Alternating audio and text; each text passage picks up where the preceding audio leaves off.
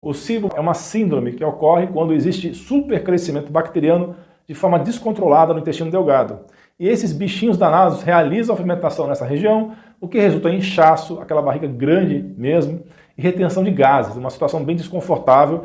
Você sente um aumento de pressão abdominal bem cômodo, mas não é só o incômodo em sintomas. Você também pode ficar deficiente de nutrientes importantes, como ferro e a vitamina B12.